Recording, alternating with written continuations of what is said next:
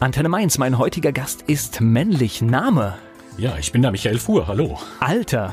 Ich bin 47. Das kommt wenigstens mal so richtig raus. Die meisten überlegen, finde ich klasse. Geburtsort?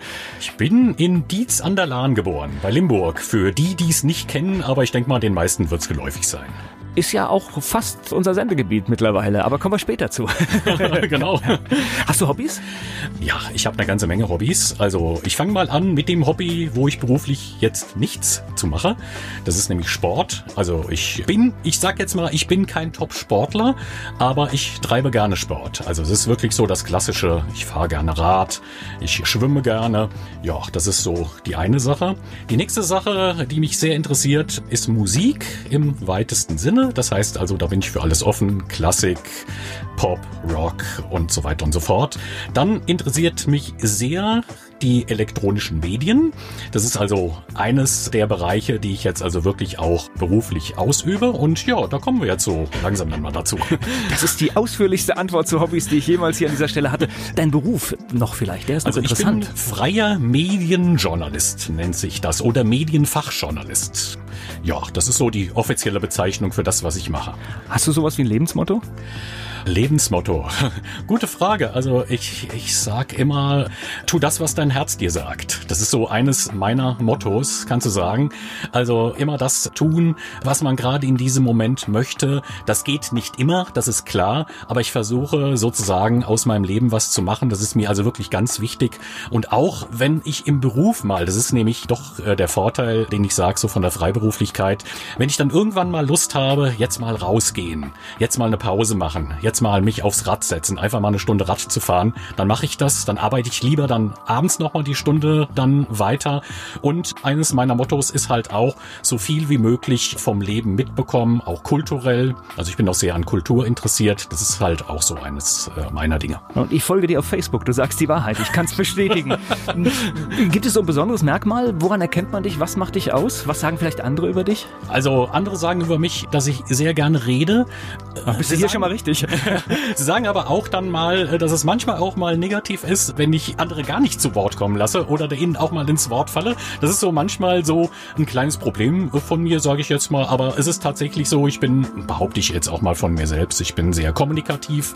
Also das ist so, ich mag es, Leute kennenzulernen, mich mit äh, Leuten zu unterhalten, über Leute auch was zu erfahren. Und ähm, klar, nicht jeder ist da so gleich offen, aber es ist einfach so eine, so eine Sache, die mich halt auch wirklich so interessiert passiert, ja. Hm. Der Fachjournalist Michael Fuhr ist heute hier zu Gast bei Antenne Mainz.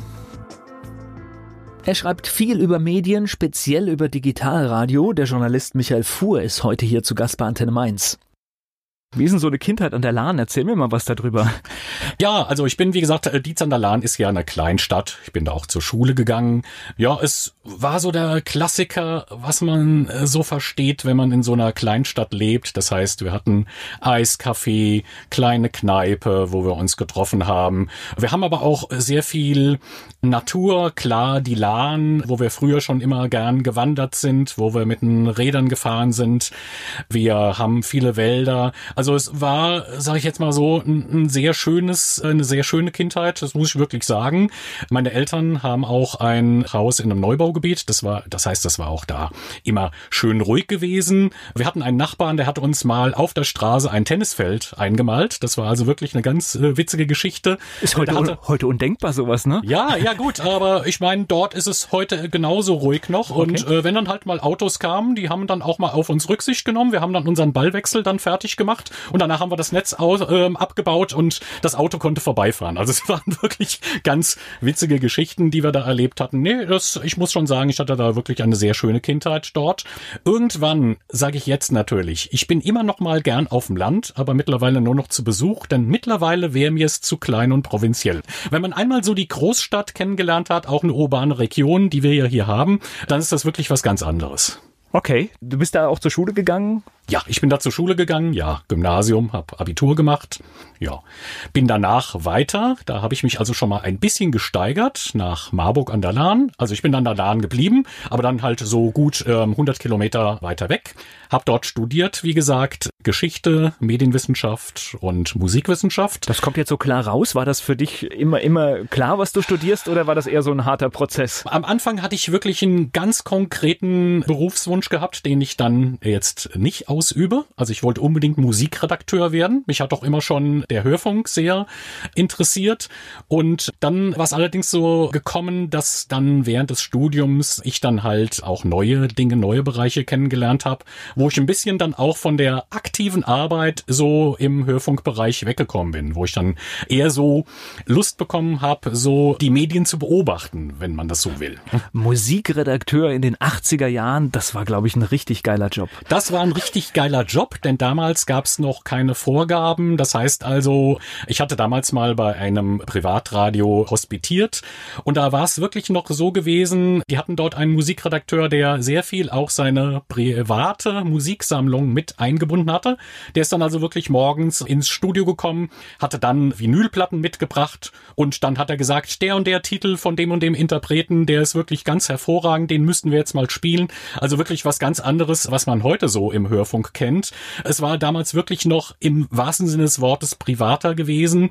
Heute richtet sich das ja eher nach Marktforschung. Also es wird halt das gespielt, was erfolgreich ist, wo auch Leute sagen, das kommt gut an. Und da, das war damals noch ganz anders gewesen. Also gerade in den Anfangszeiten des Privatradios lief dann auch schon mal ein Joe Cocker Live-Version, zehn Minuten in der Morning Show, was man, was also heute wirklich undenkbar wäre. Also ich, ich habe für einen großen Privatsender gearbeitet. Da lief, das, das werde ich auch nie vergessen, von Eros Ramazzotti Musiker E in der 10-Minuten-Fassung. Ja, ja, sowas zum Beispiel, ja, genau. Und das ist einfach, äh, oder, das liefen auch äh, teilweise schlagerübergreifende Sachen. Gut, ich habe sogar noch 60er gespielt. Das ist, das ist eigentlich heute schon, schon unvorstellbar. Mhm. Und ich habe am Anfang tatsächlich auch bin mit Eigenmusik ins Studio. Ja, ja, natürlich, ja. Mhm. Ja, ist, ist wirklich so und wie gesagt, das ist, wäre heute also undenkbar. Ja. Hm. Und im ARD-Hörfunk, dann gab es auch, äh, die Musikredakteure hatten dann oft auch Assistenten, die die Platten aufgelegt haben. Und ja. Da, also das sind echt Dinge, da kann ja. man heute noch drüber lachen. Also es gibt auch heute noch Musikredakteure, aber die sind mehr, kann man sagen, Marktforscher. Die schauen halt, was ist angesagt im Moment in England, in den USA, was ist dort in den Charts, was könnte auch bei uns ankommen. Also es gibt da mehr solche Kriterien. Jetzt ist es also weniger so der der allgemeine Geschmack oder beziehungsweise der private Geschmack, sondern es ist mehr so die Allgemeinheit, die heute eine Rolle spielt dort. Also ich sehe es ja auch hier bei uns, also die, unser Musikredakteur, der hat einen enormen Überblick, enormes Repertoirewissen, aber die Entscheidung, was läuft, ist eine andere als früher. Ja, richtig, genau, ja, ja. Mhm. Und die haben riesen EDV-Kenntnis, denn diese Programme sind echt so komplex, die da bearbeitet werden. Ich äh, ja, habe da mhm. immer meine Bewunderung, dass das überhaupt zu einem Sendeplan kommt. Genau, ja, ja, das ist also wirklich so, ja. Das ist heute natürlich ganz anders. Also wie gesagt, früher war natürlich noch richtig klassisch analoge Technik.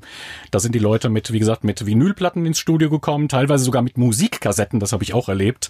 Und inzwischen ist das ja alles digitalisiert. Das ist ja, wie gesagt, wir leben ja in einer immer mehr digitalen Welt. Ja ja, die Räume von Antenne Mainz waren früher bei einem Sender im Prinzip, die Quadratmeterzahl war das Archiv. Ja, ja, genau. Richtig, und heute ja. ist da alles drin. Ja, ja, so, so ist es. Und es ist mittlerweile sogar möglich, Radio nur von einem Smartphone aus zu machen. Das ist also, das Medium hat sich da wirklich so gewandelt durch die Digitalisierung. Das heißt, man braucht heute tatsächlich nur noch ein Smartphone. Es gibt also externe Anbieter, wo man dann äh, sein Programm wirklich komplett vom Smartphone aus steuern kann, wo man auf die Musik zugreifen kann, wo man kleine kleine Ansagen dann einfach per Smartphone machen kann. Das ist also wirklich, da hat sich unwahrscheinlich viel getan. Also heute kann auch jeder dank Internet auch zum eigenen Sender werden, wenn man so will. Ich spreche gleich weiter mit Michael Fuhr. Michael Fuhr ist heute hier zu Gast bei Antenne Mainz. Wir haben schon erfahren, er wollte eigentlich zum Radio. Heute ist er Fachjournalist und schreibt über Medien und andere Dinge.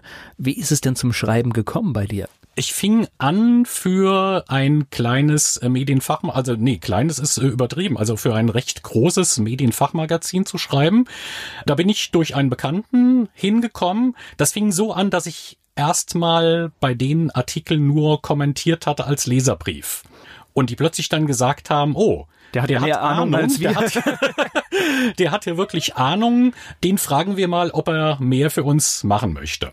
Und das war so zu einem Zeitpunkt auch, wo ich dann auch gemerkt habe, so das Studium ist mir wirklich nicht praxisnah genug. Das heißt also, ich möchte schon irgendwas noch neben dem Studium machen, was mich so auch wirklich einerseits privat interessiert, aber andererseits, wo ich auch so das Schreiben vielleicht ein bisschen vertiefen kann.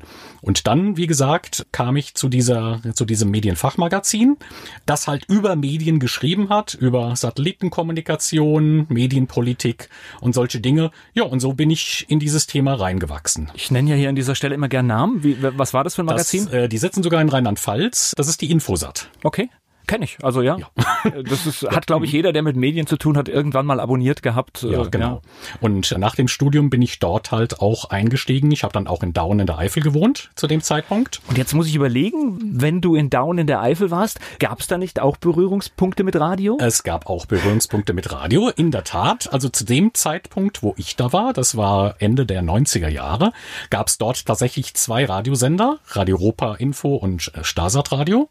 Und äh, ich habe habe bei Radio Europa Info auch immer mal wieder kleine Beiträge eingesprochen. Das heißt also, ich bin da so ein bisschen auch dem Medium Hörfunk auch praxisnah vertraut geblieben.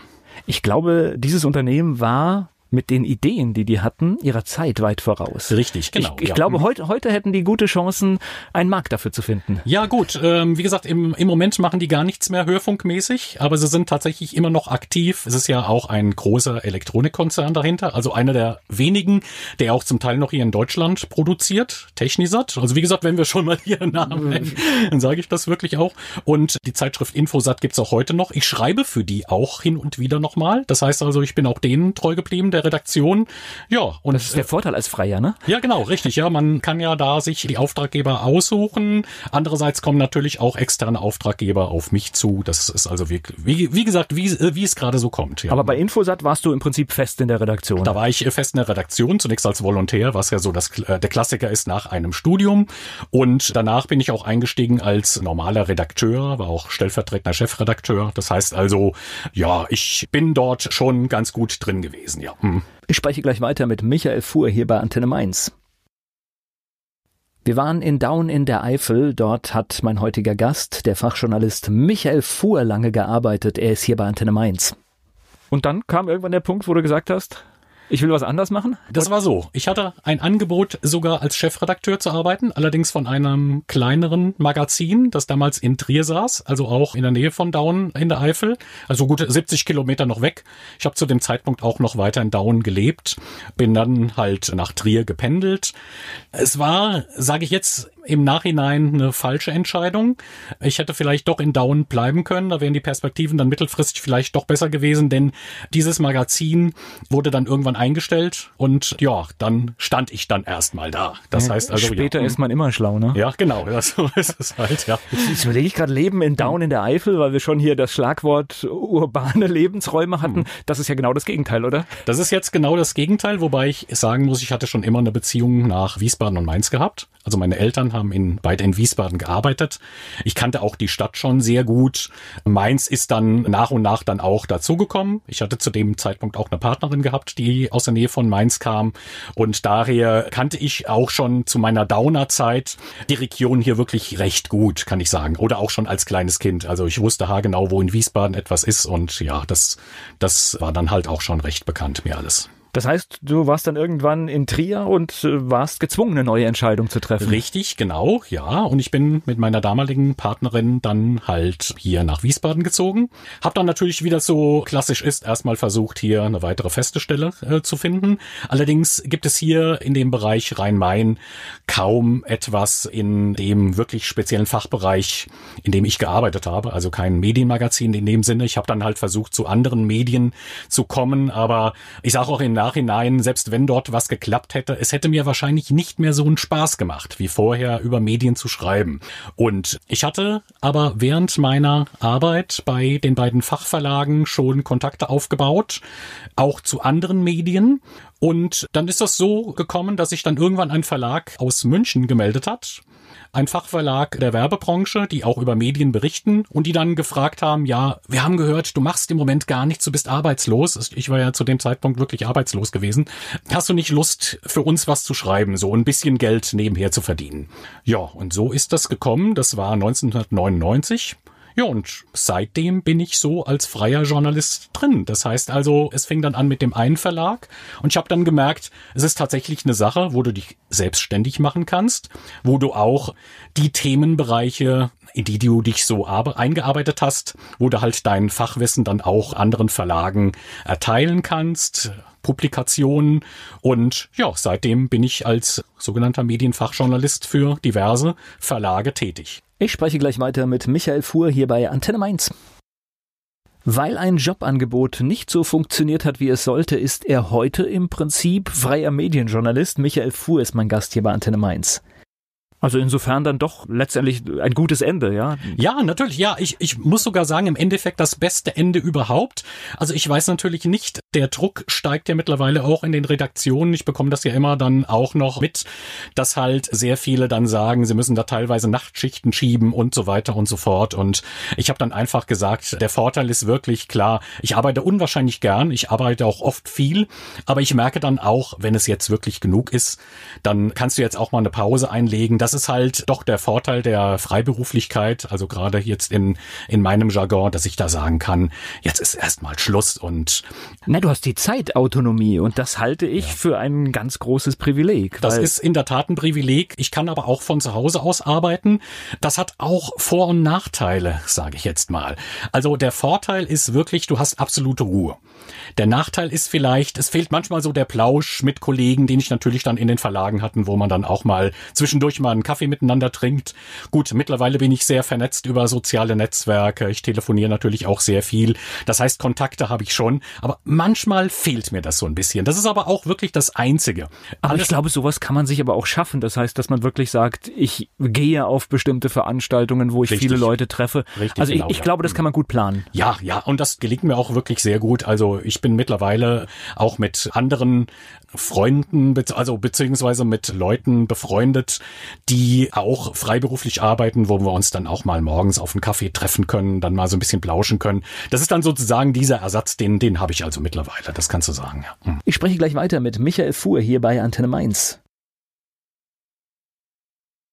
Mein Gast heute hier bei Antenne Mainz, der Journalist, der Fachjournalist Michael Fuhr. Bevor wir in das große Feld der Medien einsteigen, interessiert mich jetzt noch, wenn man so arbeitslos ist als Journalist, das ist ja auch eine ungute Kombination, wird man da irgendwann panisch?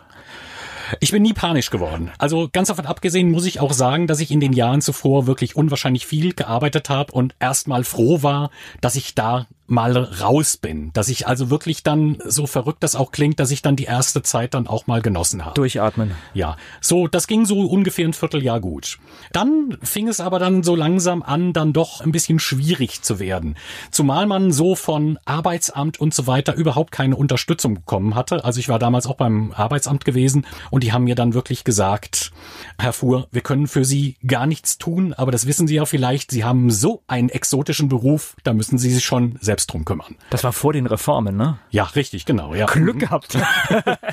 ja, und dann, wie gesagt, war es mein Glück gewesen, dass so gut nach einem halben Jahr dann, wie gesagt, die ersten Verlage auf mich zugekommen sind, dass ich dann wenigstens wieder ein bisschen was gearbeitet habe und das wurde dann auch äh, sukzessive mehr. Ich habe dann auch Pressearbeit gemacht für ein Unternehmen in Wiesbaden. Das kam dann auch noch so als zweites Standbein hinzu. Bei denen hatte ich dann immer jeden Tag so drei Stunden, drei, vier Stunden gearbeitet. Okay, und dann ja, läuft ja dann, schon, ja. Genau, und dann war irgendwann, ich sag mal, nach einem Dreivierteljahr war ich dann wieder an einem Punkt angelangt, wo ich sagen kann, seitdem bin ich wirklich voll berufstätig. Ich habe auch keine Leerläufe mehr seitdem. Also das ist wirklich dann, hat sich dann zu meinem Glück positiv entwickelt. Ich weiß, es gibt genug Leute, bei denen es halt leider anders ist, die dann wirklich auch irgendwann Langzeit arbeitslos geworden sind. Auch Journalistenkollegen, das habe ich auch erfahren. Und das ist dann natürlich schon ziemlich hart. Wir hatten ja jetzt mal vor einigen Jahren die Medienkrise gehabt, wo es wirklich sehr viele Kollegen getroffen hatte, die also wirklich teilweise zwei, drei Jahre arbeitslos waren und teilweise auch heute noch sind. Und das ist natürlich dann schon ein bisschen härter. Also mir ist es nur aufgefallen in, in, in meinem Medium, dass tatsächlich die Digitalisierung für viele ein Problem war. Dass auf einmal Dinge beherrscht werden mussten, die vorher kein Thema waren, was weiß ich, sei es der Schnitt am Computer. Richtig. Und da sind tatsächlich einige auf der Strecke geblieben. Natürlich, auch der Hörfunk hat sich ja seitdem gewandelt. Also früher ist ja wirklich noch mit Bandmaschinen geschnitten worden, Beiträge. Heute wird das alles digital gemacht. Man musste im Prinzip das ganze Handwerk neu erlernen in sehr vielen Berufen.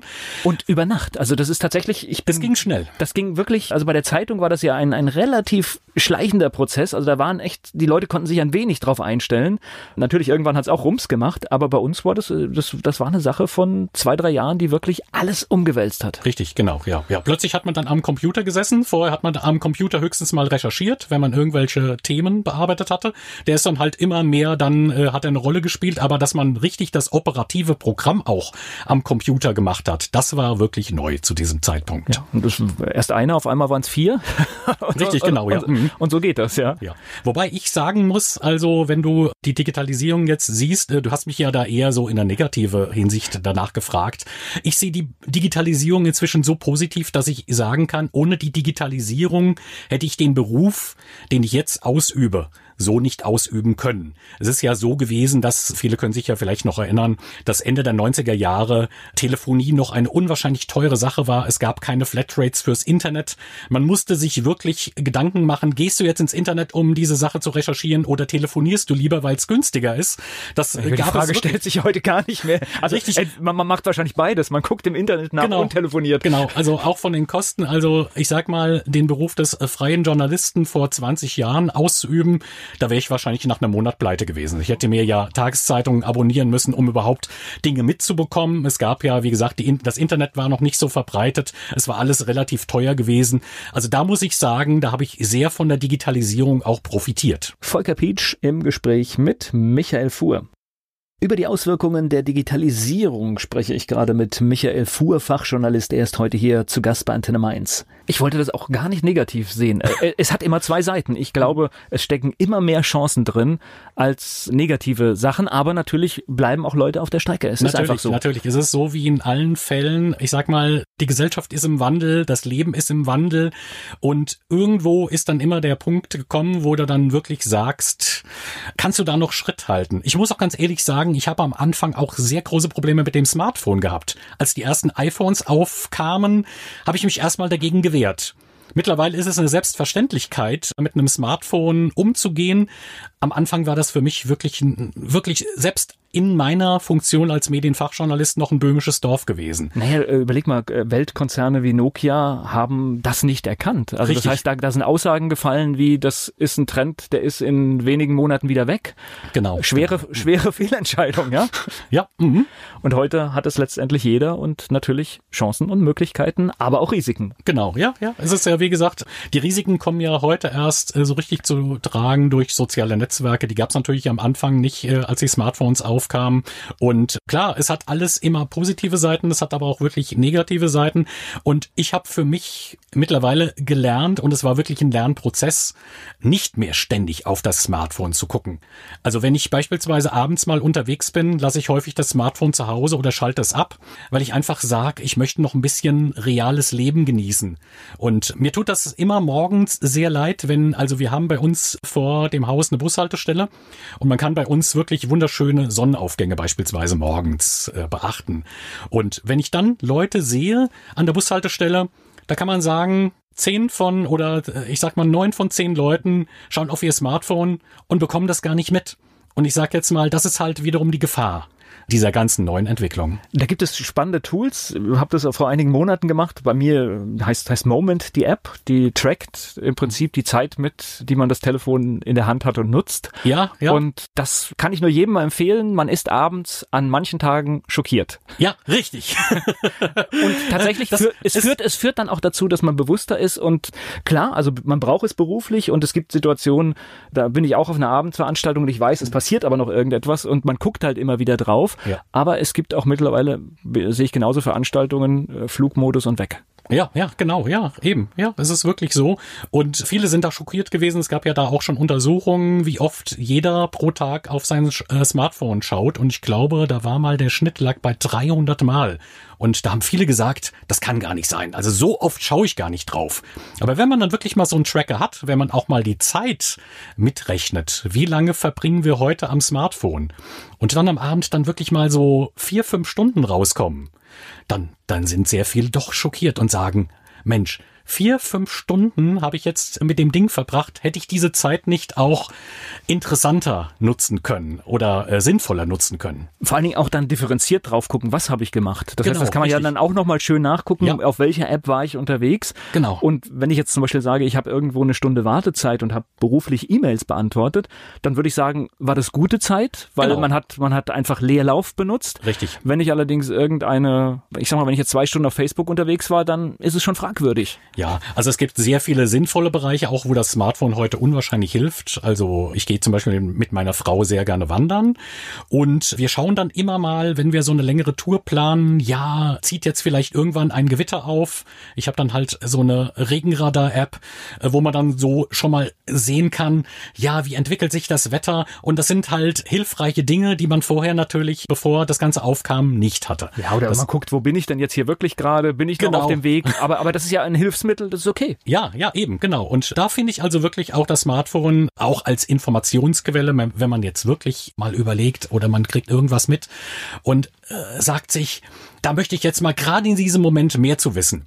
Dann hat man halt das Smartphone in der Tasche, kann ins Internet gehen, kann danach googeln und erfährt dann halt mehr darüber. Und das, das finde ich halt schon auch eine, eine sehr sinnvolle Geschichte. Ja. Und der Begriff Breaking News ist halt überstrapaziert worden, weil ja. im Prinzip jeder Mist ist heute eine Breaking News. Ja, ja, leider, genau, ja. Mhm. Es wird auch nicht mehr richtig gelesen. Also es gab zuletzt mal eine Untersuchung, dass die meisten, die Social Media nutzen, von Artikeln oft nur noch die Überschrift, vielleicht noch gerade den ersten Absatz lesen und dann meinen, sie sind allumfänglich informiert. Das ist natürlich nicht äh, nicht wahr. Und dann kommen häufig in sozialen Netzwerken Fragen, wo ich mich selbst immer frage, hat derjenige den Artikel jetzt überhaupt gelesen? Das ist, also, das, das tut mir immer weh, natürlich als Journalist äh, zu sehen, dass heute sehr viel Fast-Food-Mentalität dort natürlich ist, gerade in sozialen Netzwerken, dass einfach nur noch Überschriften gelesen werden. Deswegen, es geht heute ja häufig auch um die Klicks, die ganz entscheidend sind. Und je reißerischer eine Überschrift ist, umso mehr wird sie angeklickt. Und ja, das ist, das sind wiederum so Dinge, die ich dann auch mal kritisiere. Und zu Recht. Und ich glaube, auch wegen diesen ganzen Mechanismen haben wir zum Beispiel jetzt einen Bundestag, wie wir ihn haben. Ja, äh, ja, also ich denke mal, es hat in jedem Fall mit eine Rolle gespielt. Auch, dass Präsident Trump gewählt worden ist, da hat ja Social Media wirklich schon fast eine entscheidende Rolle gespielt. Ich weiß nicht, ob das vor 20 Jahren schon so ausgegangen wäre.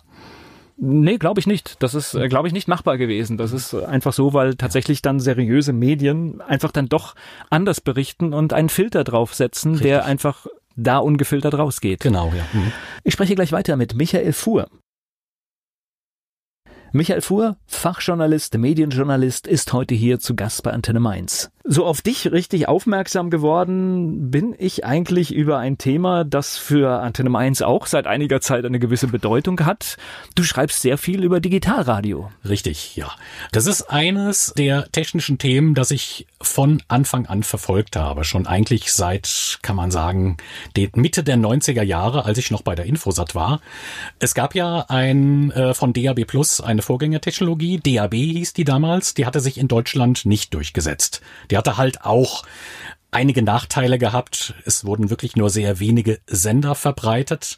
Man hat sehr geringe Sendeleistungen gehabt. Das heißt, es ging in den Wohnungen nicht richtig gut. Am Anfang war der Kofferraum voll. Richtig, genau. Ich war auch einer der ersten Tester gewesen, der halt äh, DAB schon ausgetestet hatte im Auto.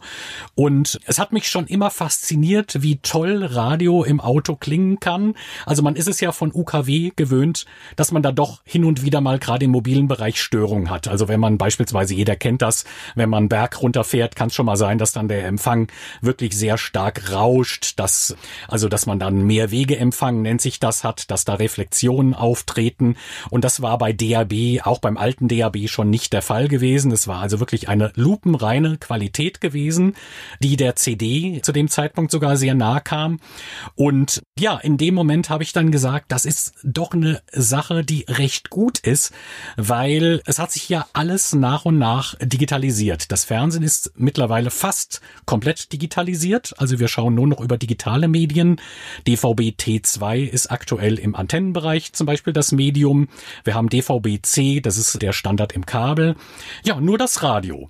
Das ist als einziges noch analog geblieben. Das heißt also, die meisten, die jetzt auch Antenne Mainz beispielsweise hören, hören wahrscheinlich noch, sage ich jetzt mal, über UKW. Klassisch. Und nehmen es vielleicht auch in Kauf, wenn sie irgendwo am Rand vom äh, Sendegebiet wohnen, dass es dann hin und wieder dann auch mal etwas rauscht und zischelt, dass sie dann vielleicht mal auf Mono umschalten müssen, weil der Stereo, Stereoempfang zu schlecht ist, ja.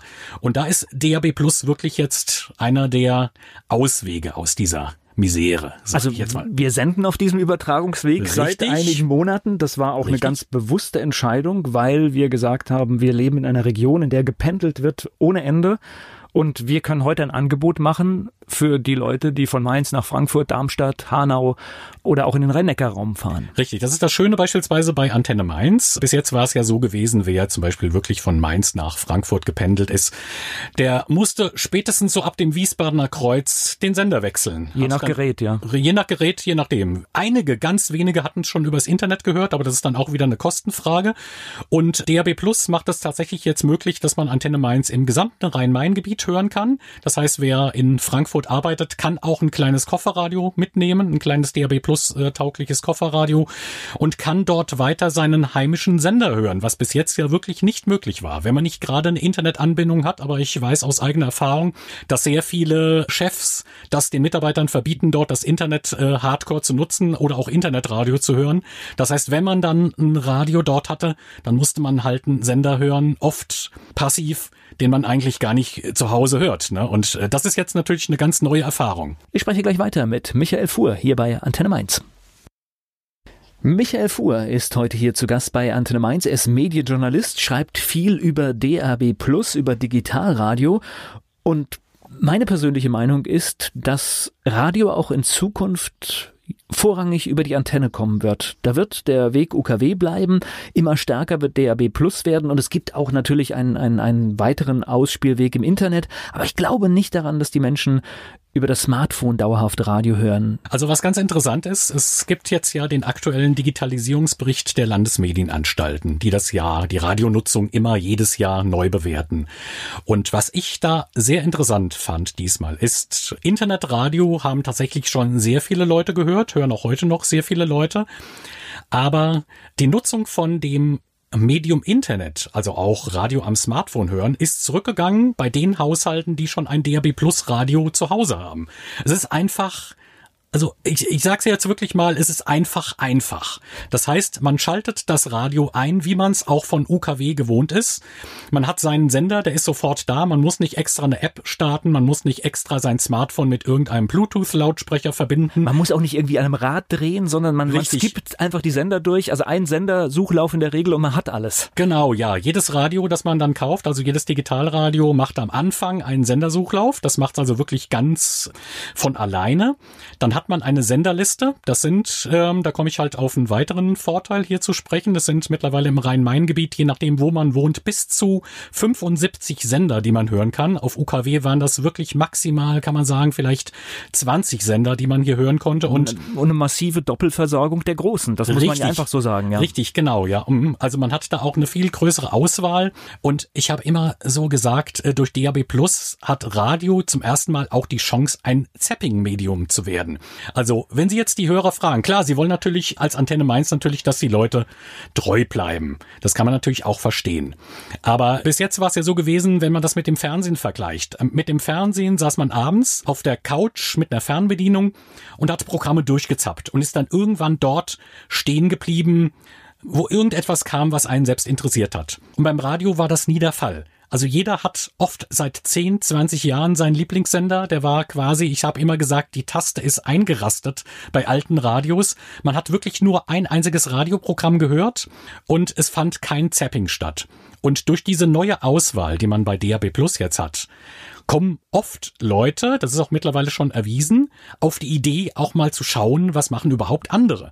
Und es kommt dadurch zustande, dass halt viel mehr Musikfarben, viel mehr Programmfarben inzwischen vertreten viel sind. Viel mehr Wort. Auch Wort ist auch hochinteressant. Interviewradio ja ein sehr schönes Beispiel hier im Rhein-Main-Gebiet, wo man dann halt auch mal einen Sender hat, der sich wirklich nur auf Interviews spezialisiert hat. Also das, das sind ganz neue Ideen, die da auch entstehen und da ist noch lange jetzt nicht äh, Ende der Fahnenstange. Das heißt, es kommen jetzt weitere Kapazitäten dazu. Man hat erstmals auch bundesweite Programme. Bis jetzt gab es ja da wirklich nur den Deutschlandfunk und so ein paar wenige, die man nur punktuell hören konnte, wie Klassikradio. Inzwischen hat man dort Sender, die man wirklich im ganzen Bundesgebiet hören kann und das hat auch einen Vorteil, wenn man dann mal im Urlaub ist, kann man dann quasi seinen Sender mitnehmen. Bis jetzt war es ja immer so gewesen, wenn man in den Urlaub gefahren ist und ein Radio dabei hatte, musste man immer sich einen neuen Sender suchen. Jetzt hat man die Möglichkeit tatsächlich auch mal seinen Sender mitzunehmen. Ist ein tolles Erlebnis. Es fängt beim eigenen Programm Antenne Mainz an, wenn man eine Stunde unterwegs ist. Ich kann es einfach weiterhören bis an die Grenze von, von Nordrhein-Westfalen fast. Richtig, richtig, genau. Ja. Also das ist, das ist, das ist für mich eine Riesenerfahrung gewesen, aber natürlich auch, wenn man unterwegs ist in den Norden Deutschlands und man hört einen Sender, er verschwindet nicht. Er verschwindet nicht, man braucht nicht mehr neu umschalten. Man hat also ein Programm, das man halt dann vom Startpunkt aus über 600, 700 Kilometer dann durchhören kann, was ja bis jetzt radiomäßig mobil gar nicht möglich war. Ich spreche gleich weiter mit Michael Fuhr hier bei Antenne Mainz. Er schreibt viel über Digitalradio, DAB+. Michael Fuhr, Medienjournalist, ist heute mein Gast hier bei Antenne Mainz. Im Urlaub in Frankreich, da habe ich erstmal gemerkt, ja, wie gut diese Technologie DAW Plus ist, wenn du nämlich auf einmal überhaupt kein ordentliches Angebot mehr auf digitaler Ebene hast. Das ist auch das Gruselig. Ja, das ist auch das Interessante, weil das ist mittlerweile auch schon erwiesen, viele Leute, die von UKW einmal auf DAB Plus umgeschaltet haben, die schalten nicht mehr zurück. Für die ist UKW dann quasi, kann man wirklich jetzt sagen, ein Ding von gestern. Äh, die bleiben dann wirklich bei DAB Plus, weil sie wirklich überzeugt sind, auch von der technischen Qualität, der technischen Übertragungsqualität. Jeder kennt das ja, wie oft man Radio hört in Situationen, wo dann wirklich der Empfang dann schlecht wird, wo es dann rauscht. Und das ist halt bei der Digitalisierung das Schöne oder auch vielleicht das Nicht-Schöne. Äh, das ist also, wie gesagt, immer eine Ansichtssache. Es gibt quasi nur Nullen und Einsen. Das heißt, entweder das Signal ist voll da oder, oder es ist gar nicht da. Aber man kann sagen, das äh, hat man ja mittlerweile auch mal so verglichen, dort wo der UKW-Empfang schlecht wird, geht DAB Plus noch einwandfrei. Erst wenn der UKW-Empfang ganz schlecht geworden ist, dann hört man auch bei DAB Plus nichts mehr. Also das ist definitiv eher ein Vorteil. Jetzt hast du ja schon angesprochen, ich überlege gerade, wir waren auch bei so einem Projekt, bei so einem Testprojekt in Hessen mit dabei. Da haben wir Textdienste gemacht. Ich glaube, es war 94 oder 95. Warum hat es so lange gedauert? Ja, wie gesagt, erstens mal ist es natürlich so, das habe ich ja schon angesprochen, Radiohörer sind unwahrscheinlich loyal bis jetzt gegenüber ihrem eigenen einzigen Sender, weil sie bis jetzt gar nichts anderes kannten. Also es gab dort kaum Nachfrage, aber wie gesagt, das alte DAB hatte auch dort technisch, in technischer Hinsicht, äh, das habe ich ja schon erwähnt, Probleme gehabt, auch Negativfaktoren. Deswegen konnte es sich am Endeffekt nicht durchsetzen. Ganz davon abgesehen waren aber zu dem Zeitpunkt auch die Geräte noch unwahrscheinlich teuer. Es gab nur sehr wenige Geräte, die das alte DAB empfangen hatten und die haben teilweise bis zu 1000 Mark gekostet damals noch. Wir hatten ja damals noch die D-Mark und das hat kaum jemand mitgemacht. Und mittlerweile bei DAB Plus äh, sind Einstiegspreise möglich ab manchmal 20 Euro, wenn man Glück hat. Also man kann ein DAB Plus taugliches Radio schon ab 20, äh, 25 Euro erwerben. Das ist dann natürlich ein kleines Transistorradio, aber es ist natürlich jetzt eine ganz andere Dimension schon, die man nee, hat. Es wird ja immer von den vielen Radiogeräten, UKW-Radiogeräten gesprochen, die in den deutschen Haushalten sind. Da kursiert immer die Zahl von 150 Millionen. Ja, das kann ich, das kann ich mir auch sehr gut vorstellen. Aber da muss mal jeder in seinen eigenen Haushalt schauen und dann wirklich mal überlegen, wo hast du überall UKW-Empfang drin und was nutzt du real noch? Es, man geht da von 150 Millionen Geräten aus, aber es gibt eine andere Zahl, dass tatsächlich von diesen 150 Millionen tatsächlich nur noch circa 40 Millionen im Einsatz sind. Dann ist natürlich die Zahl der aktuellen DHB-Empfänger, die im Markt sind, wieder ganz anders zu bewerten. Ne? Richtig, genau, denn mittlerweile haben wir schon annähernd 10 Millionen DHB Plus Empfänger in den Haushalten. DHB Plus ist ja im Jahr 2011 gestartet und es ist ja jetzt wirklich noch nicht so ewig lang auf Sendung. Und da sieht man aber auch, dass da wirklich eine riesige Marktnachfrage ist, dass sich das nach und nach auch wirklich durchsetzt. Also eine andere Zahl ist, wir haben 11 Millionen Leute inzwischen, die über DAB Plus hören, denn in einem Haushalt leben ja häufig dann mehr als eine Person. Das heißt also, da wird ein Radiogerät auch von mehreren Personen genutzt. Also wie gesagt, da ist die aktuelle Zahl 11 Millionen, die das dann nutzen. Und das wird wirklich immer mehr. Und da kann man also jetzt auch schon sagen, DAB Plus wird sich mittelfristig durchsetzen. Es gibt natürlich immer auch Leute, die sagen, mir reicht mein bisheriges Radio, aber das sind häufig Leute, die DAB Plus noch nicht ausprobiert haben. Wenn sie dann DAB Plus zum ersten Mal gehört haben, mal durch die Sendervielfalt gezappt haben und dann auch feststellen, welche tolle Qualität das hat, dann überlegen sich viele dann doch so ein Radio zu kaufen. Ich spreche gleich weiter mit Michael Fuhr hier bei Antenne Mainz. Wir sprechen heute hier bei Antenne Mainz über die Zukunft des Radios oder besser über das Radio der Zukunft, nämlich Digitalradio DAB Plus. Der Medienjournalist Michael Fuhr ist hier bei mir zu Gast. Jetzt haben wir ein Nord-Süd-Gefälle, sage ich, bei der Verbreitung von, von DAB Plus oder auch bei der Nutzung. Ja. Wie, wie kommt das? Es gibt natürlich ähm, Länder, die das äh, Ganze mehr forcieren. Also ganz vorne mit dabei sind die Bayern, wieder mal Württemberg, mittlerweile auch Hessen, muss ich sagen. Hessen ist mittlerweile zumindest hier im Rhein-Main-Gebiet mit äh, DAB Plus sehr stark vertreten. Im Norden war das anders. Es hing auch teilweise an den öffentlich-rechtlichen Rundfunkanstalten. Die öffentlich-rechtlichen, das heißt ARD-Anstalten, sind dort ein bisschen besser bedient bei DAB Plus, weil sie ja Einnahmen auch aus dem Rundfunkbeitrag bekommen, um DAB Plus auszubauen. Und da gab es aber einige Veranstalter, die das am Anfang nicht so wirklich wollten. Der Norddeutsche, Norddeutsche Rundfunk war wirklich sehr skeptisch gewesen bis jetzt, hat mittlerweile aber auch äh, sich gewandelt. Das heißt, mittlerweile werden auch dort im Norden die Netze ausgebaut. Und auch bei dem bundesweiten Multiplex war am Anfang erst das Hauptaugenmerk lag auf den wichtigen Ballungsgebieten, auf wichtige Verkehrswege. Und da waren natürlich solche ländliche Abschnitte, Mecklenburg-Vorpommern und so weiter erstmal nicht so interessant. Also bundesweiter Multiplex, das ist also dieses, was ich ja schon angekündigt habe, dieses bundesweite Paket aus Radioprogrammen. Da sind äh, vier Programme von Deutschlandradio dabei und neun weitere Privatsender, dass man halt in ganz Deutschland empfangen kann, was aber jetzt erst so langsam auch wirklich bundesweit ausgebaut wird. Und wie gesagt, der Norden war da skeptischer gewesen. Es gab dort auch mehr Gegner. Also die gibt es auch zum Teil heute noch. Es gibt halt Menschen, die sagen, DRB Plus, das ist maximal eine Brückentechnologie, bis das Internet irgendwann mal überall ausgebaut wird. Aber es gibt auch immer mehr Befürworter, die jetzt auch auf Hörerwünsche interessanterweise eingehen. Also, also ich hatte zuletzt mit einem Programmchef eines Privatradiosenders in Hamburg gesprochen, der gesagt hat, wir wollten normalerweise nicht auf DAB Plus, aber wir haben so viele Höreranfragen bekommen. Ja, wann geht ihr endlich auf DAB Plus, dass er sich jetzt doch dazu entschieden hat, dort mitzumachen? Gute Entscheidung. Also ja. Äh, definitiv. Also wir, wir merken es schon positiv. Also ich kann natürlich sagen, das ist jetzt noch kein Run, aber wir merken tatsächlich, was du sich bei einem Gewinnspiel siehst du auch regelmäßig mal eine Nummer aus Frankfurt. Dann machen wir uns manchmal auch die Mühe, gucken, geht da gerade ein Stream nach Frankfurt?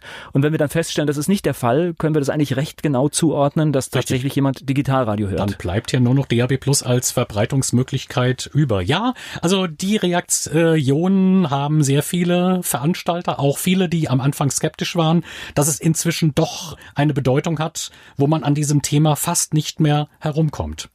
Wenn du so in die Zukunft schaust, was meinst du? Wann sind wir, was, was für eine Größenordnung schätzt du, haben wir zum Beispiel im Rhein-Main-Gebiet? Über wie viele Teilnehmer, wie viel, wie viel Geräte, Durchdringung in Prozent kann man? Gut, rechnen? jetzt habe ich leider die äh, konkreten Zahlen nicht mit dabei. Äh, das ist ja von den Landesmedienanstalten tatsächlich genau belegt worden. Ich glaube, wenn ich richtig liege, dass wir inzwischen schon bei allein über einer Million Geräten hier im Rhein-Main-Gebiet sind, was ja dann wirklich auch schon äh, eine ganze Menge ist.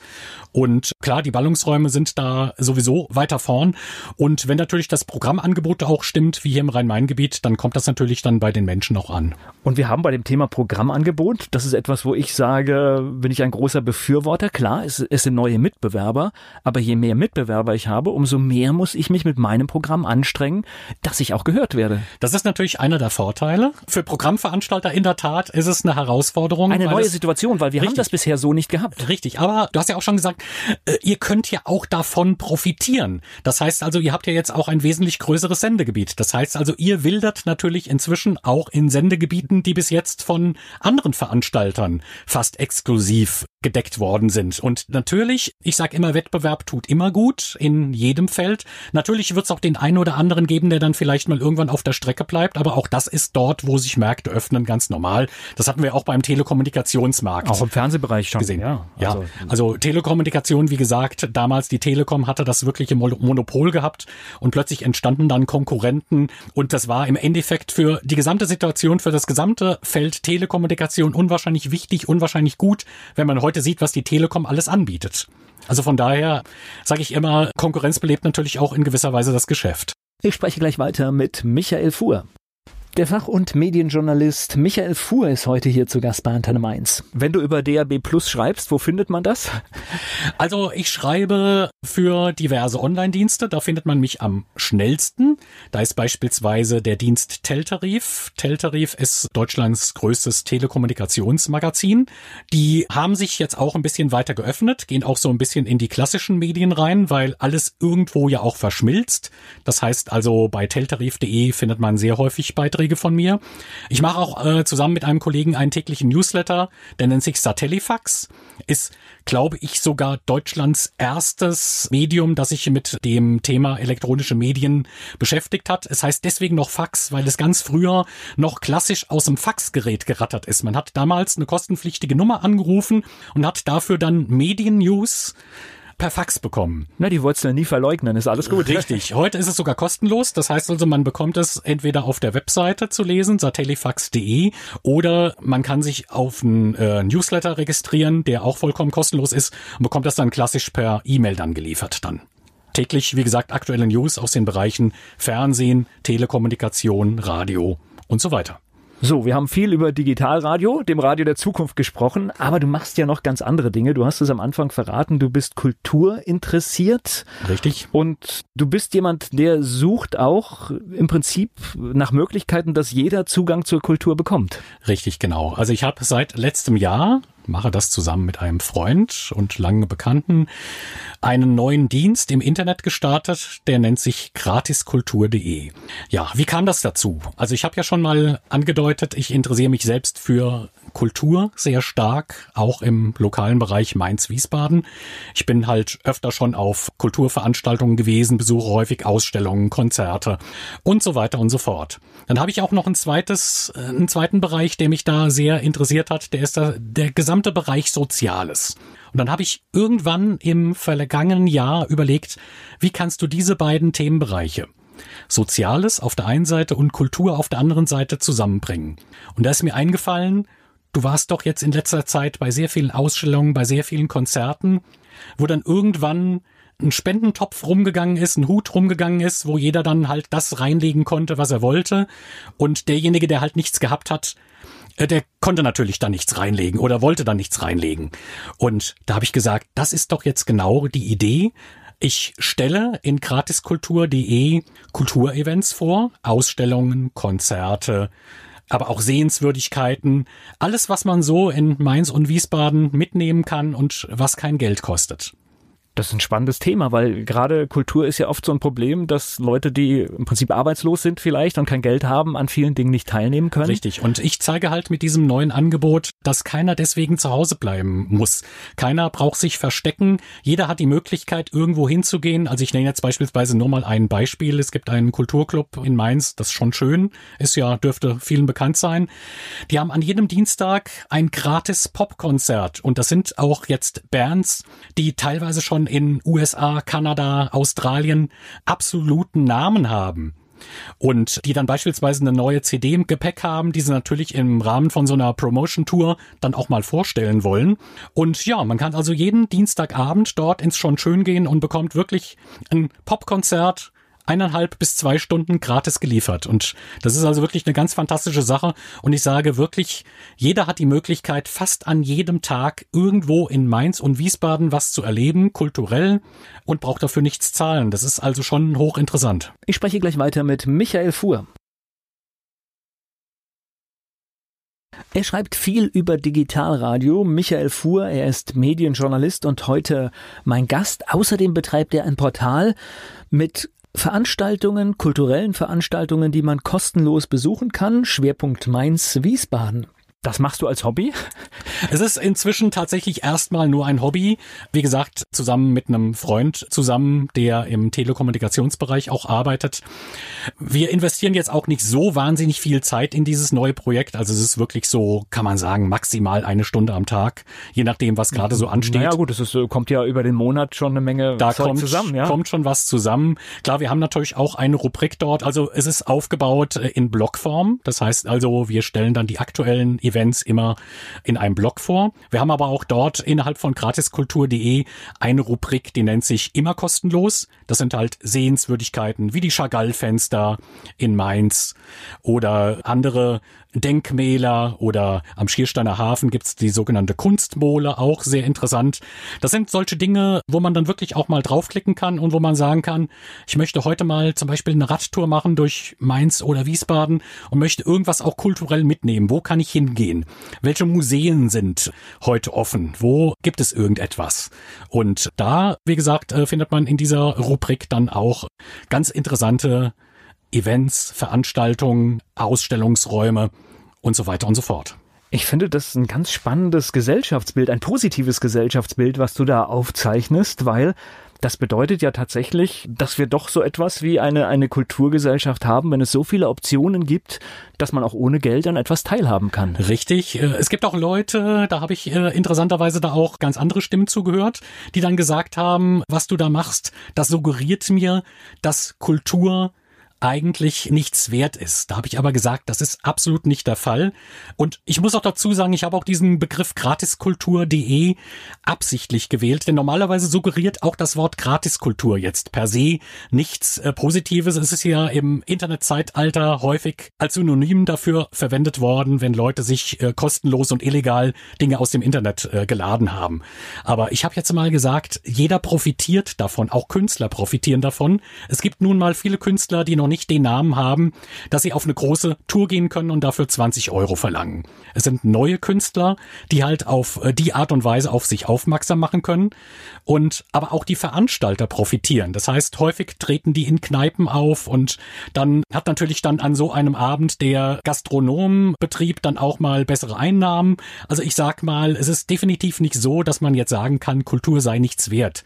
Und ich sag's wiederum von der anderen Warte, Kultur sollte wirklich für alle offen sein, auch für die, die sich eigentlich bisher Kultur nicht leisten konnten. Und da bin ich wirklich erstaunt, was die beiden Städte Mainz und Wiesbaden äh, für ein breites Angebot bieten. Naja, und vor allen Dingen, also ich sag mal jetzt, auch wenn ich das jetzt aus, aus einer Band sehe, ist es natürlich besser, eine Band spielt vor einem vollen Haus und bekommt vielleicht an diesem Abend keine Gage dafür, als dass sie vor fünf oder sechs Leuten spielen, die sie halt dann mühevoll vielleicht anakquiriert haben. Genau diesen Fall habe ich jetzt zuletzt erlebt. Da war ich auch in einer kleinen Kneipe, in klein, einem kleinen Bistro gewesen in Mainz, die Anna Batterie. Dort hat eine schwedische Band gespielt, die mir bis jetzt auch noch nichts gesagt hat. Floors hießen die. Und an dem Abend war die Bude voll bis auf den letzten Platz. Die mussten halt schauen, wo sie noch Stühle äh, und Sitzmöglichkeiten herbekamen. Und so voll habe ich es da noch nie erlebt. Also ich weiß nicht, ob diese Band, wenn sie jetzt offiziell irgendwo aufgetreten wäre mit ganz normaler, mit ganz normalem Eintritt, ob die dann vor so einem tollen, begeisterten Publikum hätten spielen können. Das wäre eine Entscheidung dann, wenn ich sage, ich muss 20 Euro ausgeben, muss ich mich bewusst für etwas entscheiden.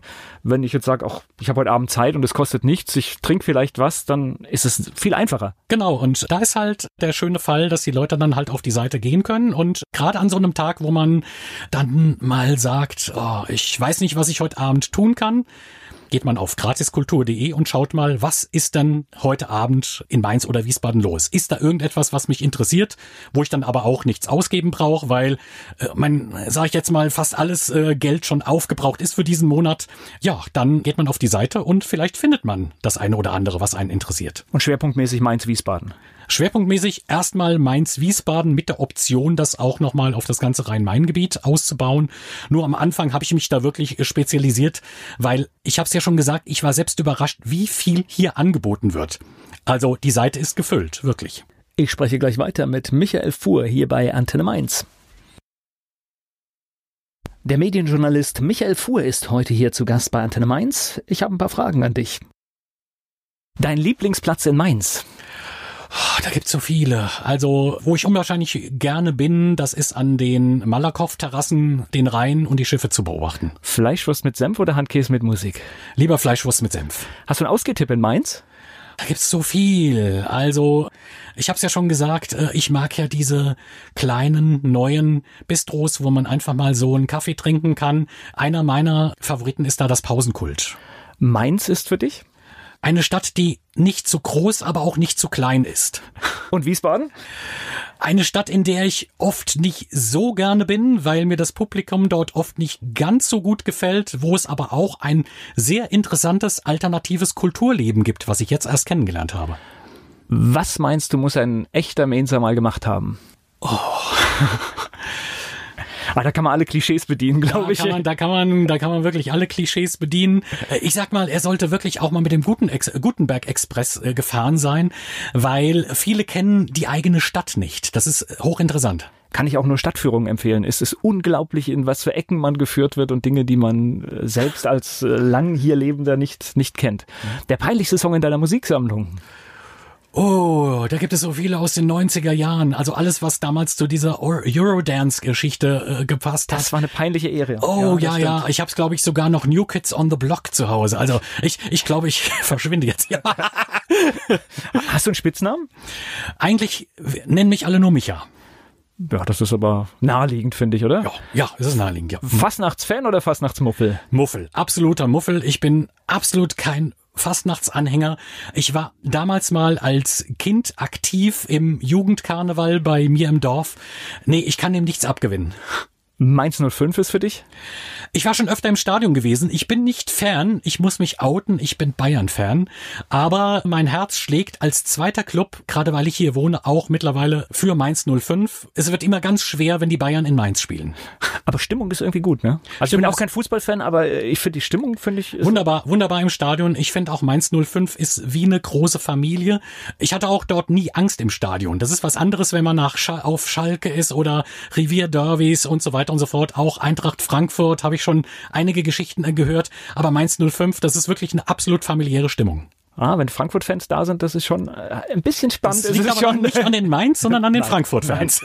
Ich glaube, ich glaube wirklich, äh, das, was ich gesehen habe, also ich von von außen, ich glaube echt, die Mainzer sind echt die die die besten Fans, die du haben kannst. Ja, ja, wirklich. Ich hoffe auch, dass sie weiter in der Bundesliga durchhalten, denn letztes Jahr war es ja doch ganz schön knapp. Und ja, wir schauen mal, wir schauen mal, wie es weiter läuft. auch ja. knapp, glaube ich. Aber auf der anderen Seite ist das vielleicht auch der Reiz bei der Sache. Richtig. Michael Fuhr hier bei Antenne Mainz.